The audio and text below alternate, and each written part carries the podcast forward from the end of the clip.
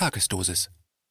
Der Blick unter den Tellerrand in Zeiten von Corona mit der Intuition eines Künstlers. Ein Kommentar von Kai Stut. Es sollte mein Jahr werden. Zehn Jahre harte Arbeit an einem Projekt, an einer weltweiten Kampagne und an einem Gesamtkunstwerk. Meine Ignorance Pulse the Trigger Campaign mit fast 30.000 Porträts von Menschen und mit den Gesichtern von unzähligen Weltstars war wie der Blick in eine Zukunft, die für mich immer präsent war. Daraus resultierte auch das Leben eines Vanlifers, genauer gesagt das Leben in einem 30 Jahre alten Heimer Wohnmobil. Der Fluchtinstinkt wurde noch untermauert durch einen 40 Jahre alten Doppeldeckerbus, genannt Creative Caravan. Der Creative Caravan wurde eingetauscht gegen das Berliner Fotostudio. Weltweiten Fotokampagnen erlagen der Konzentration einer immer präsenter werdenden Vision – es war die Fahrkarte zu einem alternativen Künstlerleben. Der Creative Caravan wurde über die Jahre immer wieder ausgebaut. Die Anfangskonzeption eines fahrenden Fotostudios wurde ergänzt durch eine DJ-Kanzel, eines XXL-Printers, der die unbearbeiteten Originalporträts riesengroß für alle sichtbar nach außen ausdruckte. Das Coronavirus eliminierte mehr als 30 zugesagte Events und die Schließung der Grenzen zeigten dem Fluchtinstinkt seine wahren Grenzen auf. So geläutert und mit maximal Geld für zwei Monate wuchs die Vision, einen Film zu drehen. Der Name ist Programm, Empty, und beschreibt in Bildern, was die Situation bedeutet, was wir verlieren, aber auch was wir gewinnen können durch die Corona-Krise. Als Künstler lebt man von und mit seiner Intuition – man ist Beobachter der Gesellschaft und gehört nicht wirklich dazu. Trotzdem kann eine Verschwörungstheorie auch das Leben eines Künstlers zerstören. Räumen wir auf mit den Fake News und dem Fingerzeig auf die Verschwörungstheoretiker. Es ist eine Meinung, eine andere Perspektive, die wir als demokratische Gesellschaft zulassen und akzeptieren müssen, wie die AfD und auch die extreme Linke. Meinungsfreiheit ist nicht verhandelbar, und die Toleranz einer Gesellschaft sollte das als Maßstab für einen gesunden Meinungsaustausch verstehen.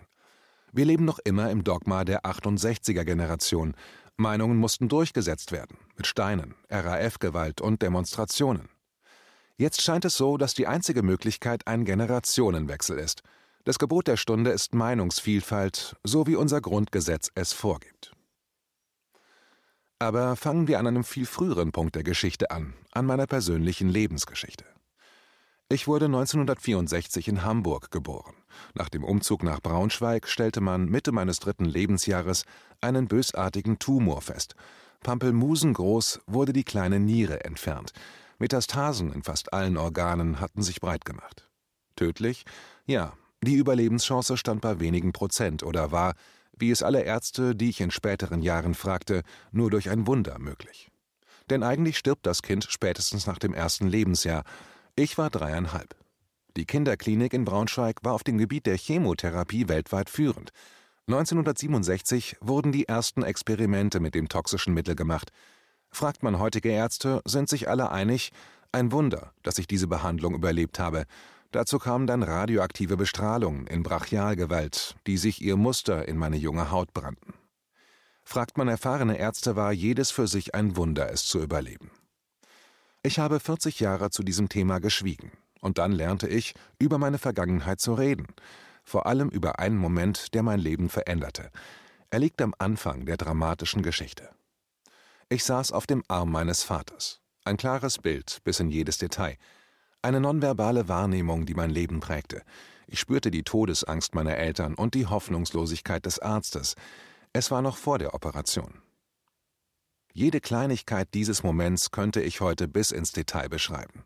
Die verglasten Scheiben, durch die man in die anderen Zimmer schauen konnte, und das Kinderbett mit seinen Gittern und auch der gesamte Eindruck der räumlichen, kalten Atmosphäre, fast als wäre es gestern gewesen. Das Wunder, was sich für mich auftat und das ich viele Jahre nicht verstanden habe, war ein Zeitfenster in die intuitive Gabe des Menschen. Ich spürte, dass das alles absolut nichts mit mir zu tun hatte. Es war ein totales Gefühl der Sicherheit. Die Gedanken, Gefühle meiner Eltern und auch des Arztes hatten absolut nichts mit meiner Wahrhaftigkeit des Moments zu tun. Und dieses bestätigte sich dann auch immer mehr in meinem späteren Leben, denn dass ich überlebt habe, war ein Wunder, und ob oder wegen der Medikation, das macht das Wunder nur noch präsenter. Es war nicht der Blick in die Zukunft, nein, es war der erste präsente Moment des Urvertrauens in das Leben und das Sterben und dass alles einen vorbestimmten Moment hat, den wir von der ersten Sekunde des Lebens mit unserer Intuition präsent erspüren können. Es spielt dabei keine Rolle, ob und wann wir sterben, denn alles ist Leben. Trotzdem spüren wir unsere Aufgabe im Leben und wir wissen, wann der Moment des Todes da ist. Dieses Urvertrauen war in diesem Moment so präsent, wie es nie wieder in meinem Leben präsent war. Und trotzdem hatte ich in späteren Zeiten nie viel mehr Angst vor dem Ende, als wenn ich gesund geboren worden wäre. Später verlernen und vergessen wir immer mehr, was unsere wahre Natur ist. Das Urvertrauen des Seins wird abgelöst durch die Rationalität, des Kopflastigen und der Angst. Ich könnte ein ganzes Buch schreiben über fünf Jahre Behandlungen, über Chemos, Bestrahlungen und toxischsten Medikationen. Ich überlebte mit Freude im Herzen und hielt alles aus, auch die schlimmsten Folgeerkrankungen bis zu meinem elften Lebensjahr, als ich fast noch einmal an einer schweren Hirnhautentzündung gestorben wäre. Ein Kampf eines kleinen Kindes, das nicht eine Sekunde hoffnungslos oder ängstlich war.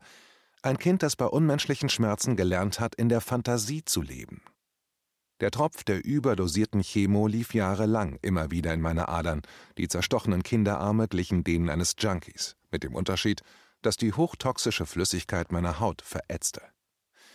Diese Geschichte kennt man, wenn man meine Vorträge bei TED und andere Vorträge gehört hat. Worüber ich nie gesprochen habe, war die geistige und körperliche Misshandlung, der ich nach der Scheidung meiner Eltern ausgesetzt wurde. Meine Stiefmutter spürte diese unzerstörbare Energie der Intuition und zerstörte alle meine Gaben mit einer Mischung aus sexueller Nötigung, strukturierter Peinigung und unkalkulierbaren Schlägen. Lachten ich oder mein kleiner Bruder als Sechsjähriger am Küchentisch, hatten wir eine Faust im Rücken oder einen blutroten Handabdruck im Gesicht. Immer wieder und immer wieder musste ich meine Freizeit mit Schönschrift und der Wiederholung von Wörtern verbringen, oftmals bis spät in den Abend, gezüchtigt, bis jeder Ansatz einer Schönschrift oder eines künstlerischen Ansatzes verloren ging. Jedes Talent wurde eliminiert. Täglich war die Pein zugegen. Im späteren Alter wurde uns fast täglich prophezeit, dass wir bei der Müllabfuhr oder in der Gosse enden werden. Jedes Talent wurde im Keim erstickt. Das Singen der kleinen Brüder wie auch jede künstlerische Begabung wurde niedergemacht, bewertet oder ins Lächerliche gezogen. Die Rettung vor der sexuellen Nötigung durch die permanent nackt anwesende Stiefmutter war nur das Kinderzimmer. Der Körpergeruch der ständig rauchenden Stiefmutter liegt mir bis heute in der Nase.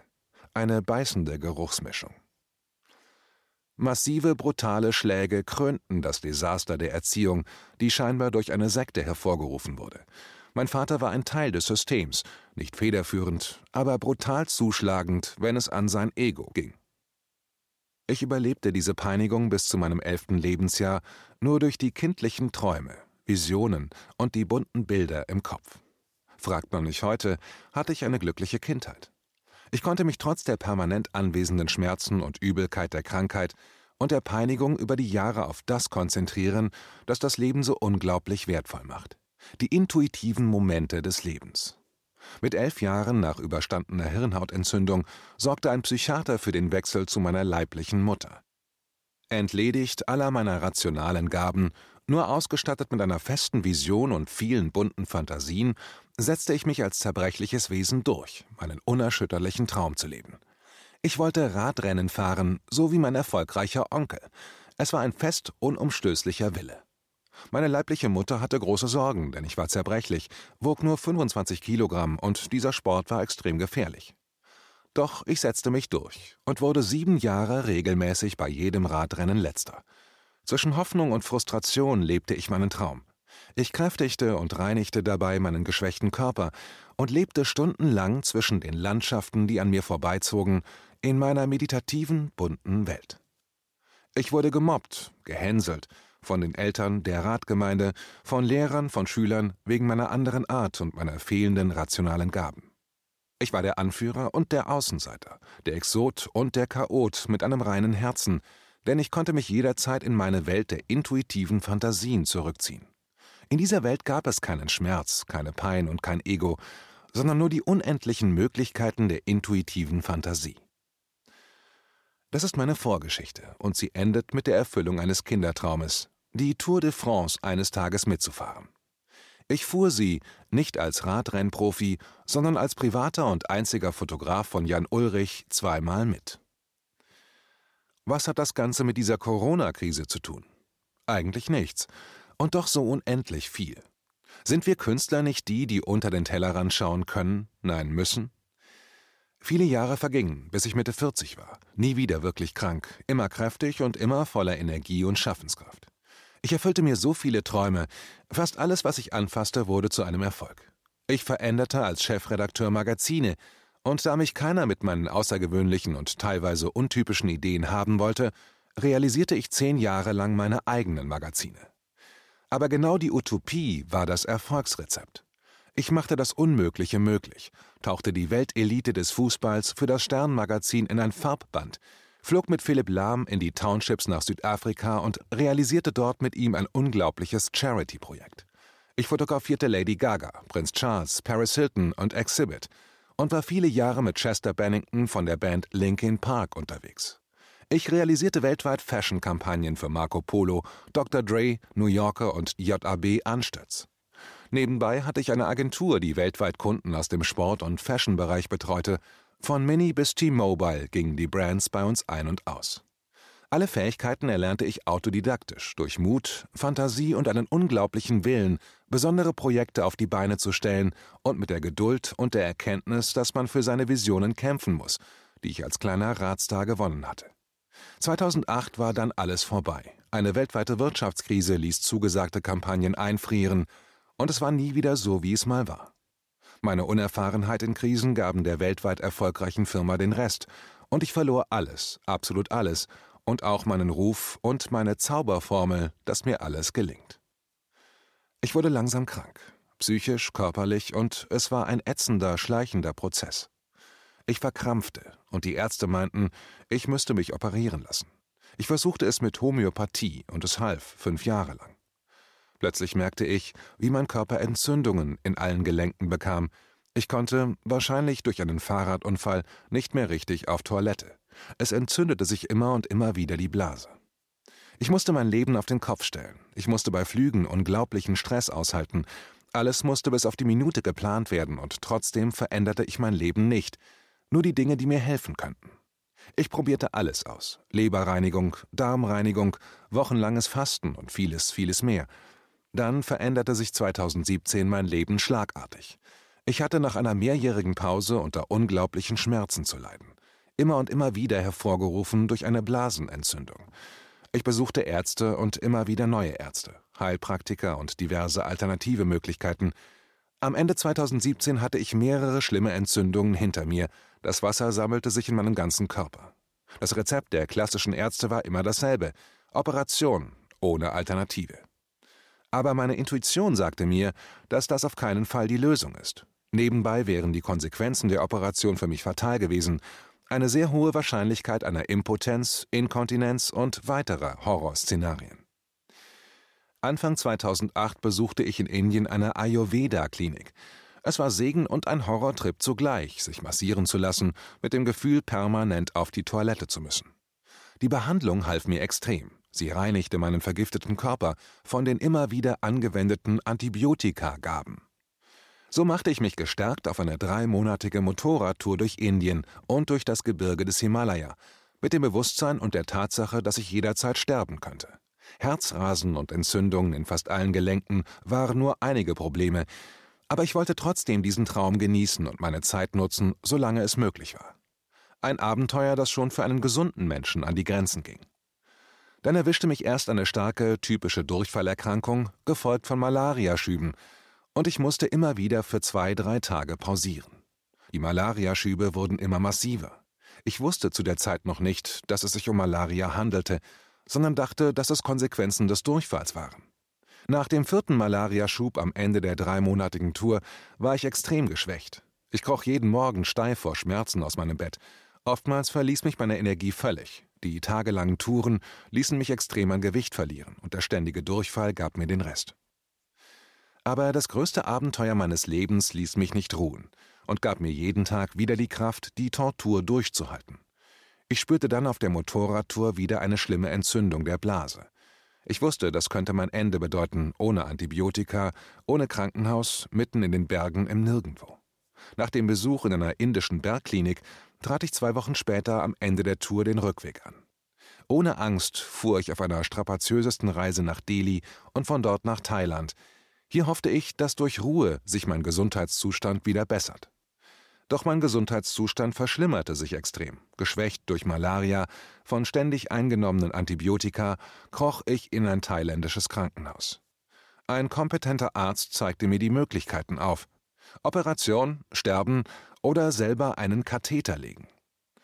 Ich war bereit zu sterben, mit 30 Prozent Nierenfunktion meiner einen Niere und der jetzt nachgewiesenen schweren Malaria und der Option, mir selber einen Katheter zu legen, gab es nur die Entscheidung zu sterben.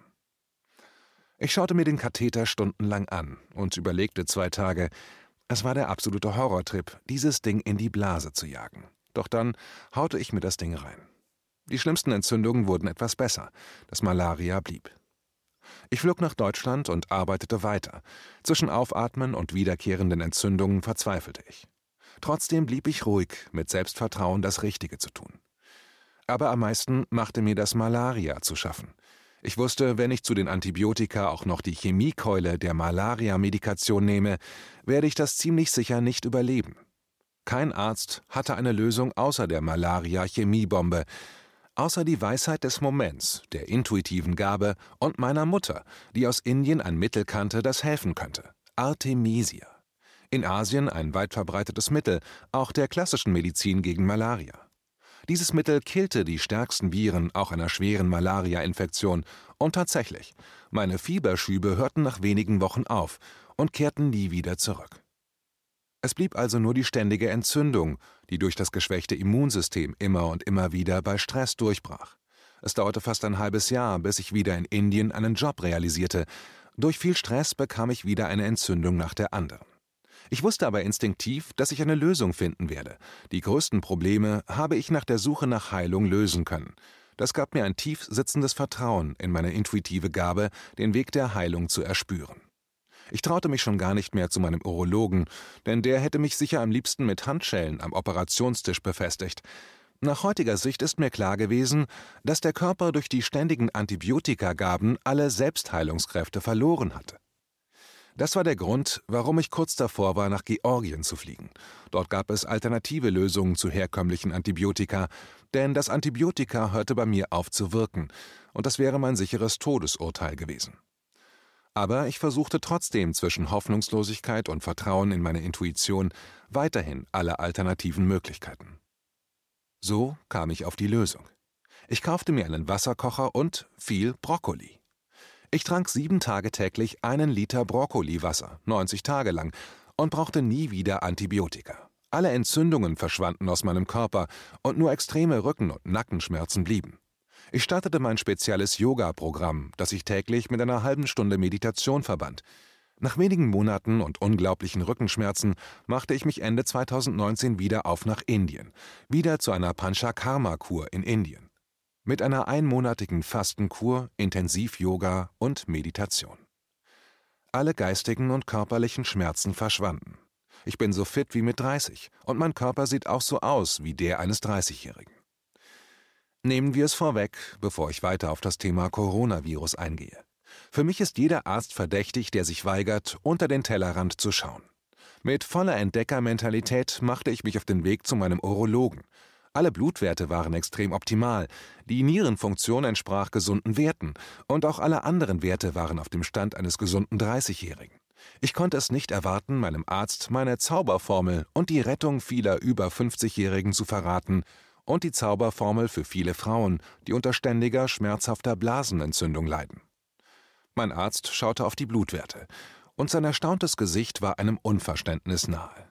Ich sagte ihm, alles weg, einschließlich Malaria mit Artemisia und Brokkoliwasser, und seitdem ich die Brokkolikur gemacht habe, ist jede Entzündung verschwunden.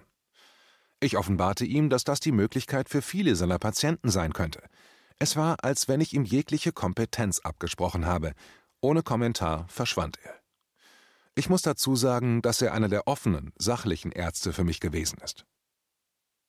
Zurück zu Corona. Wir wissen also, dass es auch andere, alternative Möglichkeiten geben kann, um auch Corona zu heilen. Artemisia wird zum Beispiel von der klassischen Medizin in asiatischen Ländern für die AIDS-Therapie verwendet. Und wir können durch mein Leben lernen, dass man trotz Chemo und stärkster radioaktiver Bestrahlung gesund werden kann. Als Beobachter der Corona-Krise habe ich mich jetzt dazu entschlossen, den Mut aufzubringen, meine Geschichte öffentlich zu machen. Der Grund liegt auf der Hand. Wir erleben ein hysterisches Weltuntergangsszenario mit brutalsten Konsequenzen für die gesamte Welt, mit der Konsequenz, dass neue Kriege nicht unwahrscheinlich sind, Kriege um Ressourcen und Ideologien und um Machtverteilung. Außerdem sehe ich unsere Demokratie massiv gefährdet durch die immer extremeren Überwachungsmethoden, ob die Verbannung von Bargeld wegen der Viren oder einer Tracking-App, die erstmal freiwillig ist, aber die durch die Angst der Gesellschaft immer mehr zur Pflicht werden könnte und einer kontraproduktiven Zwangsimpfung. Daher habe ich mit Professor S. Bhakti vor wenigen Wochen das Video an die Kanzlerin aufgenommen. Zwei Millionen Klicks, fast 65.000 Likes bei 4.300 Dislikes und unglaublichen fast 20.000 Kommentaren. Da kann man nicht sagen, dass die Gesellschaft keine Fragen hat.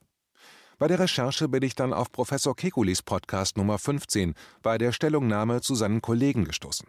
Durch meine Arbeit für den Film und die damit verbundenen Stellungnahmen der verschiedenen Ärzte bin ich gut im Thema. Herr Professor Kekulé hatte einen sachlichen, respektvollen, fast demütigen Umgang mit seinem Kollegen, dem Virologen Professor Bagdi. Als Professor Kekulé über die Beschreibung der Auswahl der Ärzte, die Politiker beraten, redete, stolperte er über eine ganz wichtige Information. Er sagte, nur wenige Ärzte sind im Kreis der Berater, die Politiker beraten und übernehmen eine wichtige Funktion. Diese Tatsache hat zur Konsequenz, dass Erfahrungen nicht mit Ärzten wie Professor Bagdi abgeglichen werden können, so Professor Kekuli. Er ergänzte, dass das normalerweise anders ist und in anderen Krisen und bei Zulassungen von Medikamenten eher demokratischer und in größerem Umfang viel mehr Ärzte zu Rate gerufen werden.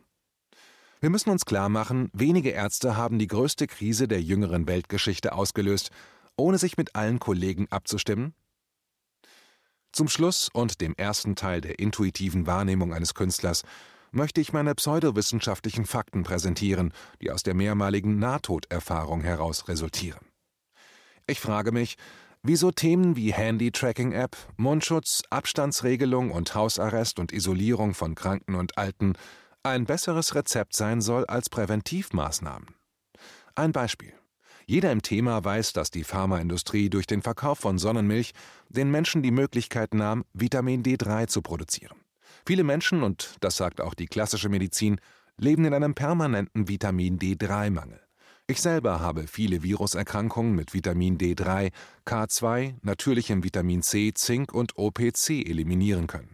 Kalt duschen, Yoga und Meditation sind keine Wundermittel, helfen aber dabei, das Immunsystem zu stärken. Auch wenn dann der Killer-Virus zuschlägt, ist das sicher nur ein weiterer Schutz. Mit dem Risiko, dass mein Artikel und ich als Person zerrissen werden, eine weitere Frage. Wieso propagiert man eine chemische Keule, die gegen Malaria hilft, und Artemisia, das keine 200 Euro für eine monatelange Behandlung kostet, wird in keiner Studie erwähnt? Fakt ist, dass Artemisia dieselben Viren eliminiert wie das chemische Pendant und in Asien flächendeckend angewendet wird und auch extrem die Immunabwehr stärkt. Warum gibt es keinen Arzt, der den Mut hat, sich mit Kollegen öffentlich und kontrovers auseinanderzusetzen? Warum wird kein Naturheilmediziner mit eingebunden? In China und Indien arbeiten die meisten Kliniken auch mit dem jahrtausendealten Wissen der Alternativmedizin. Warum hat man für alles eine Lösung, aber hilft nicht mit jahrhundertealten Hausrezepten, um die Immunabwehr zu stärken? Kein Wort.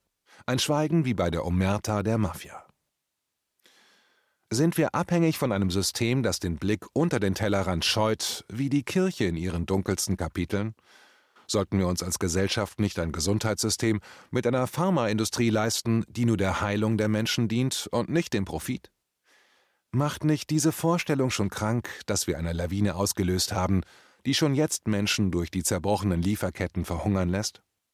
Sind die Menschen, die die nächsten Jahre an Depressionen sterben, an Selbstmord und vielleicht durch Kriege und Hunger, viel zahlreicher als die Menschen, die es verpassen, offenen Blickes durch die Welt zu gehen und jedem im weißen Kittel vertrauen, ohne jegliche Frage nach dem Nutzen? Ist Angst nicht ein extremer Manipulator, Und ist unsere Gesellschaft nicht schon fast hysterisch vor Angst, wenn sie nach jeder neuen Statistik, gepusht durch die Medien, nach noch extremeren Maßnahmen schreit? Für mich stellen sich die Fragen nicht. Lieber verirre ich mich tausendmal auf der Suche nach meinem Weg der Heilung. Und wenn es mein Leben kostet, war jeder Moment kostbar, voller Stolz und Fantasie und vieler Abenteuer. Der Tod ist dann Schicksal, und die momentane Situation ist das Schicksal der Menschen, die nicht mehr ihrer Intuition und ihrem Herzen trauen. Trotzdem bin ich voller Hoffnung, dass wir aufwachen und ein Gesundheitssystem durchsetzen, das fernab von jeglicher Blindheit ist. Der Blick unter den Tellerrand ist voller Licht und Möglichkeiten, und das ist die große Chance, die die Gesellschaft jetzt durch die Corona-Krise hat und der Moment der Stunde. Erschaffen wir eine bessere Welt. Nie waren die Möglichkeiten so gut wie durch die Corona-Krise.